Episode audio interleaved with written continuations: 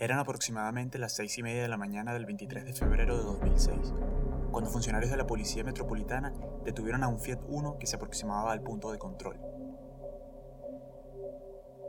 El conductor de 32 años, Miguel Rivas, se dirigía al Colegio Nuestra Señora del Valle. Estaba llevando a tres jóvenes, los hermanos Brian, Kevin y Jason Fadul, de 17, 13 y 12 años. Rives y los hermanos Fadul fueron secuestrados por los oficiales que, minutos antes, habían improvisado aquella alcabala en la urbanización Vista Alegre, Caracas. Desde allí fueron trasladados hasta una zona montañosa en las afueras de la ciudad, donde permanecerían en cautiverio hasta el final de sus vidas. A mediodía, el papá de los Fadul recibió una llamada en la que una voz desconocida le pedía por la libertad de sus hijos y del chofer de la familia 10 mil millones de bolívares, que eran aproximadamente 4 millones de dólares. Así insistieron durante varios días, extorsionándolo para pagar por los rehenes. Y en cada una de las oportunidades, el padre, desesperado, decía que no tenía los medios para juntar semejante cantidad de dinero. En una de las llamadas le indicaron al padre que se trasladara a la cota 1000 y que al orillarse a cierta altura revisara algo que los secuestradores habían escondido para él. Debajo de un parabrisas roto se encontraba una cinta de video que sirvió para constatar que sus hijos aún seguían con vida. El viernes 31 de marzo de 2006, aproximadamente a la una de la tarde, el criminal encargado de la negociación le dijo al padre que quería terminar con el secuestro y redujo significativamente el monto del rescate, aunque seguía siendo una cantidad de dinero considerable, 700 millones de bolívares. Los familiares comenzaron a recolectar lo que pudieron recurriendo a parientes y amistades. Como a las 5 de la tarde, los padres de los adolescentes llamaron a los secuestradores y les comunicaron que habían juntado 300 millones de bolívares. Pero el líder de la banda les dijo que no era suficiente. Y el día siguiente se acordó la entrega de 500 millones.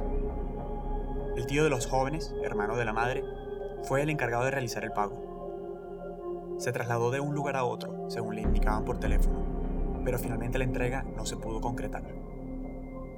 Según las autoridades, por la cantidad exagerada de dinero que pedían los secuestradores, se había producido una desorganización entre ellos. Ese mismo día, sábado 1 de abril, la mujer encargada de alimentar a las víctimas les dio de almuerzo arroz con atún y los hizo acompañarlo con una bebida alcohólica. Esa fue su última comida. Por la tarde, los secuestrados, demacrados, con quemadores de cigarros, maniatados y acostados boca abajo sobre la tierra, fueron ejecutados uno a uno a punta de escopetazos. El domingo, y sabiendo que no podrían cumplir con su parte del trato, los criminales continuaron la negociación. Llamaron a la mamá, que desconocía que sus hijos se encontraban sin vida, y le pidieron nuevamente el rescate. Y esta vez sí lo cobraron. El 4 de abril de 2006, 40 días después del secuestro, los cuerpos, aún vestidos con la ropa del colegio, fueron encontrados en el mismo sitio donde habían sido brutalmente asesinados. El caso había adquirido bastante popularidad en todo el país. Los medios de comunicación no dejaban de hablar sobre el tema, y la gente salió a las calles a exigirle al gobierno alguna respuesta ante los alarmantes niveles de inseguridad y violencia.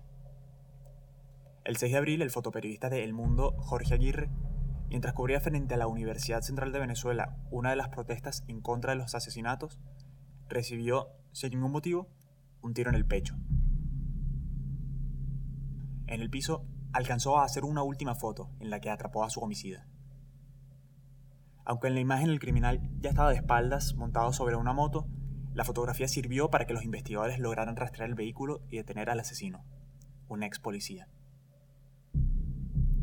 Si bien hubo varios procesados por el caso Fadul Rivas, cuatro de ellos funcionarios de la Policía Metropolitana, no todos los responsables llegaron a ser detenidos. Yo soy Andrés Gerlotti y esto es Venezuela Criminal.